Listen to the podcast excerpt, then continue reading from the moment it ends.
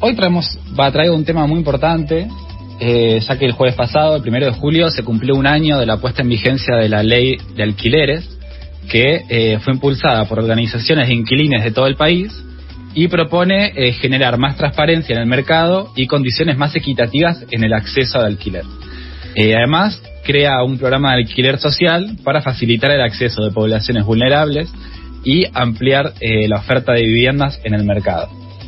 Lo que les quería traer hoy es qué pasó este último año y por qué es importante que se cumpla justamente un año de esta legislación.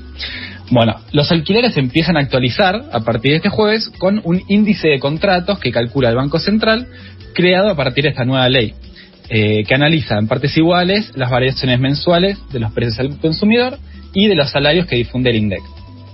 Eh, esta ley, que modificó el año pasado el Código Civil y Comercial de la Nación, estableció nuevas reglas para los contratos de locación con el objetivo de disponer que los contratos de alquiler de vivienda duran tres años y se puedan ajustar solo anualmente en base a lo que determina el índice de contratos de locación. Por eso es importante, porque se cumple un año desde eh, la implementación, por lo tanto empieza el primer aumento.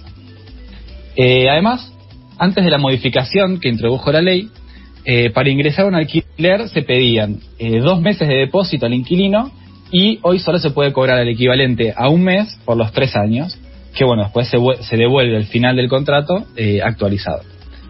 Las organizaciones de inquilinos señalaron que el índice de contrato del alquiler, que se va a implementar ahora por primera vez, eh, destaca, o sea, con este índice se destaca que eh, este último año hubo 10 puntos eh, por debajo, o sea, perdón, hubo un inflación de 50% interanual y el aumento de los precios de las alquileres fue de 40%, o sea que 10 puntos por debajo de la inflación en un periodo interanual. En un principio esto debería ser eh, algo beneficioso para los inquilinos porque eh, es entendible que antes aumentaba mucho más y sin tener en cuenta lo que es eh, la inflación.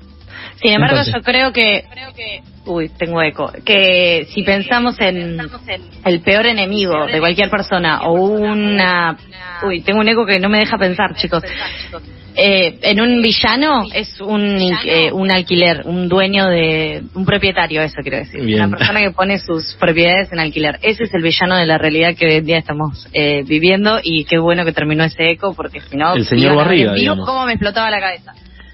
¿Eh? El señor Barriga que venía, sí. el señor Barriga es el villano más villano. Sí. Con lo cual, toda esta este, ley y todos los puntos que son como súper eh, hermosos cuando los pensás y los lees y decís, bueno, y efectivamente, ¿quién lo tiene que aplicar? Lo tienen que aplicar estos villanos, señores Barrigas, y ahí seguramente debe distar un gran espacio entre lo que es la letra y lo que es la realidad, ¿no es cierto? Que está bueno a un año volverlo a ver. Sí, fue muy difícil de, implementar y va a seguir siendo. Eh, y bueno, para ampliar un poquito más sobre esta nueva ley, hablé con Luna Migens, ella es coordinadora del área de Derechos Económicos, Sociales y Culturales del CELS, que eh, me decía lo siguiente. La ley de alquileres, que entró en vigencia hace un año, eh, genera objetivamente mejores condiciones eh, para los inquilines de acceso y de permanencia en el mercado de alquileres, porque justamente regula con más precisión los términos de una relación, de la relación entre locador y locatario, que es una relación de mucha simetría de poder entre una persona que está buscando una renta de una persona que busca una vivienda.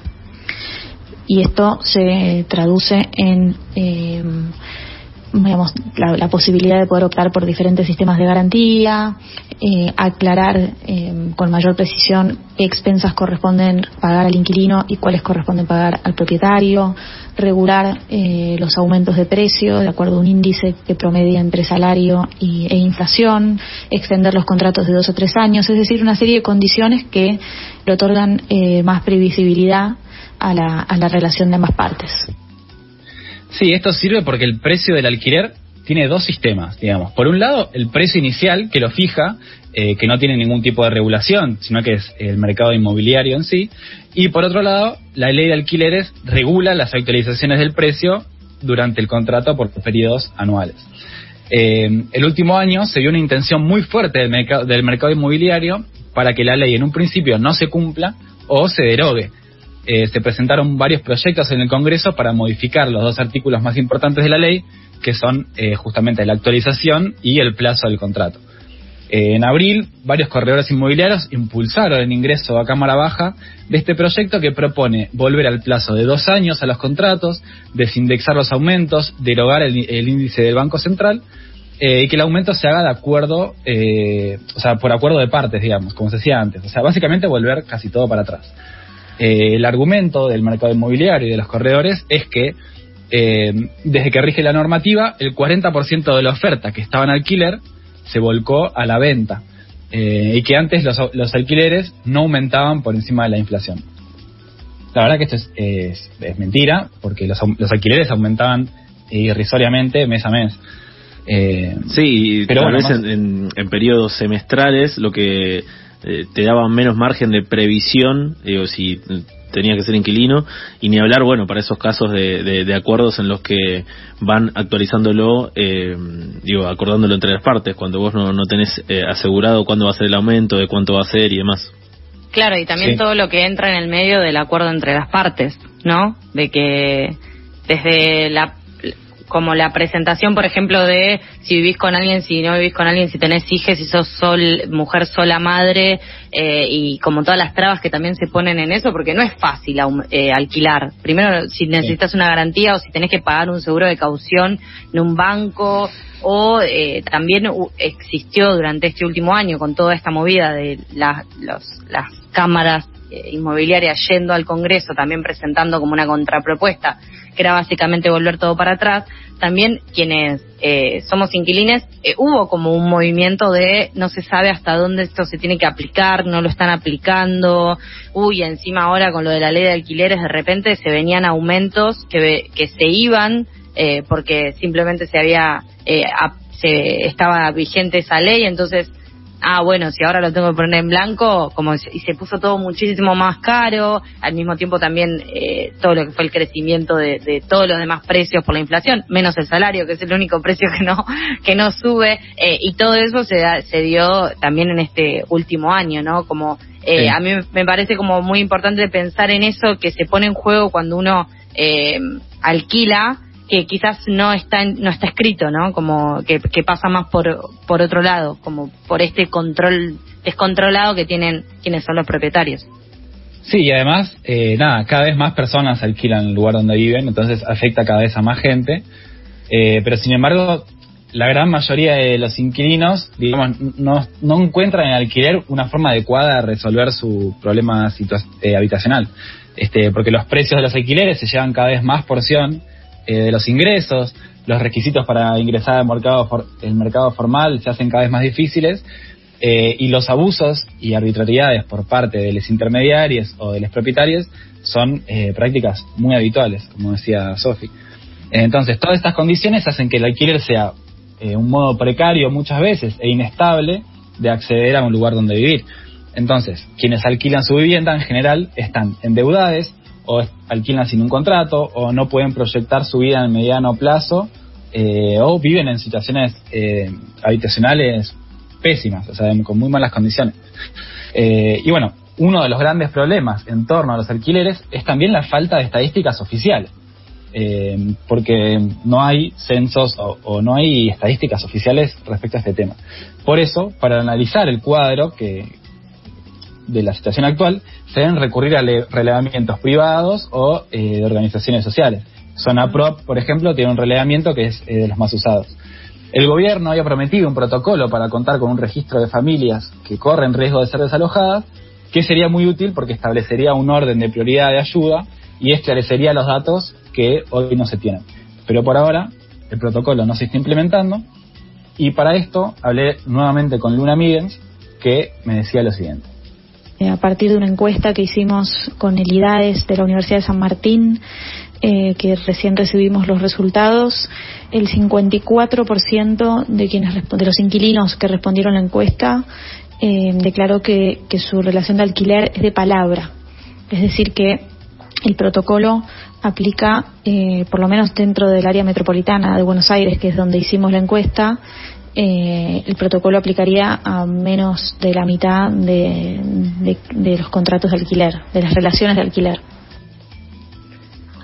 Sí, otro dato que refleja esta, encuesta, eh, va, otros que son muy interesantes y son muy eh, relevantes para tener en cuenta, eh, esta situación, la verdad que genera mucha incertidumbre, es que más de la mitad de los, de los alquileres alquila de palabra, o sea, por fuera de un contrato formal.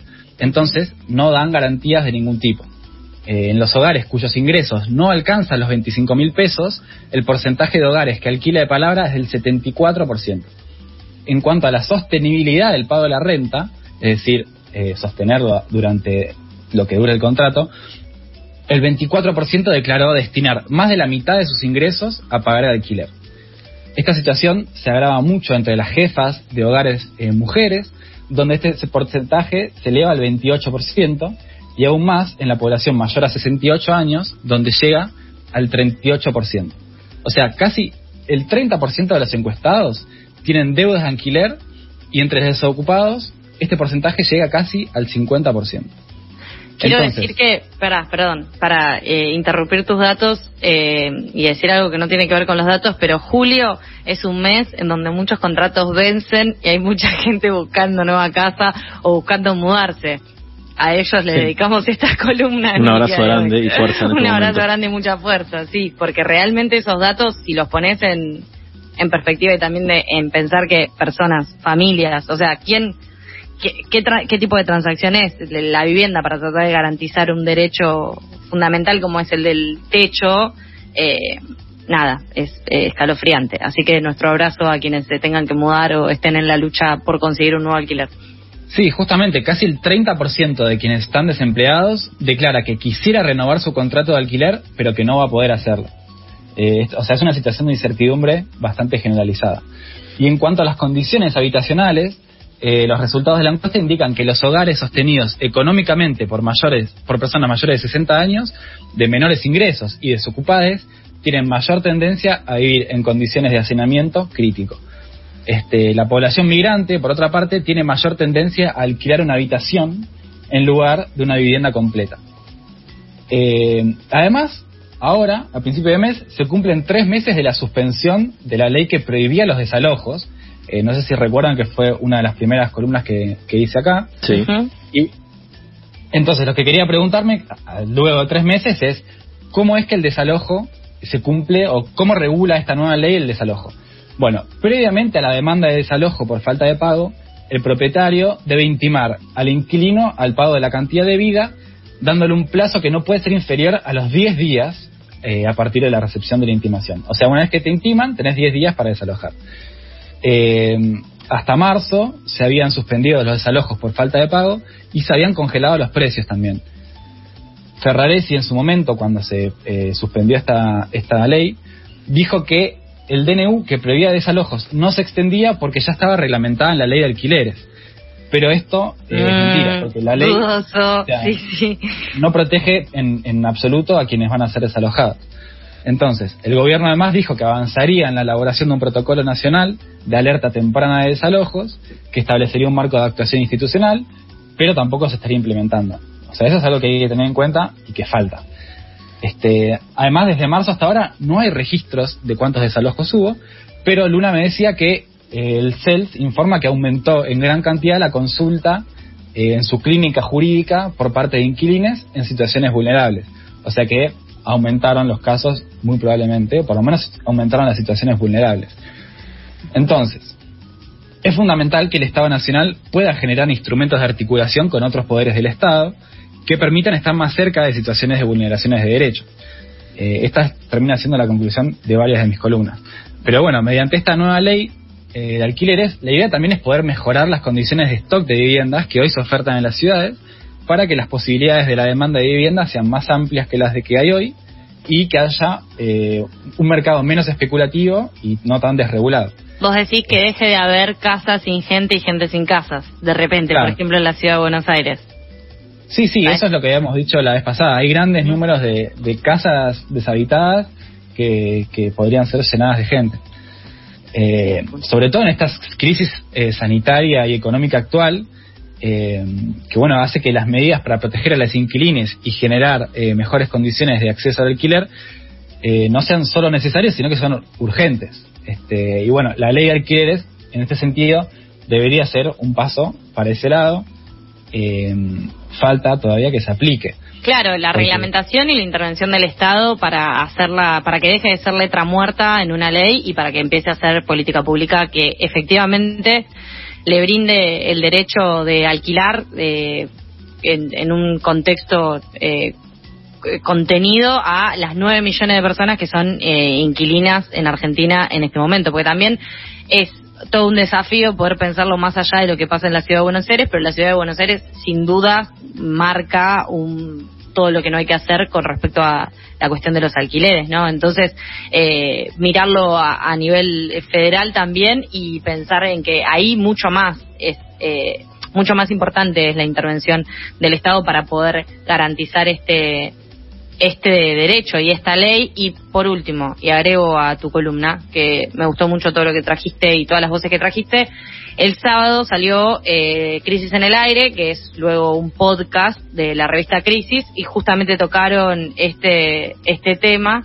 Así que, no, no estoy cerrando. Así que les recomiendo que lo puedan escuchar, eh, donde también se agregan otros datos, por ejemplo, el de las tierras fiscales y, y, y todo mucho más, un nivel eh, quizás más filosófico de pensar en el modelo de, inmobiliaria que se, que se está gestando o que se gestó acá en este país. Nada, una breve recomendación a tu columna, nada más. Sí, sí, eh, sí la verdad que Crisis hace siempre un muy buen trabajo eh, y siempre es muy recomendable su, su recuento semanal de noticias.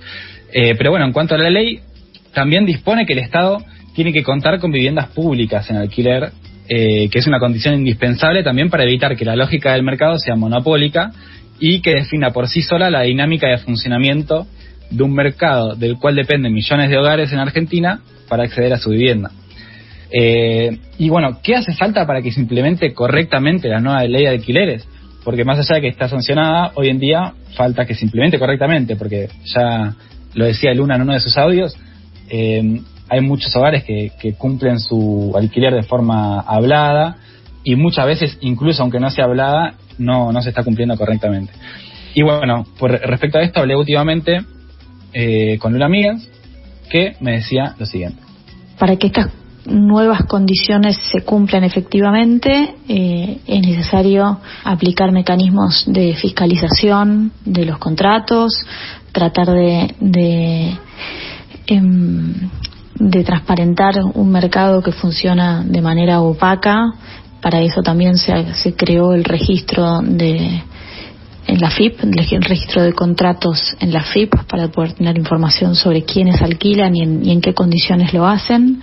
Y además em, hace falta poder intervenir en este en este mercado em, en términos activos, es decir, que el Estado no solamente em, regule las relaciones contractuales, sino que pueda ser un actor activo en el mercado, que pueda tener oferta de vivienda en alquiler, em, que pueda ofrecer alquiler social a, la población y particularmente a los sectores em, más vulnerables.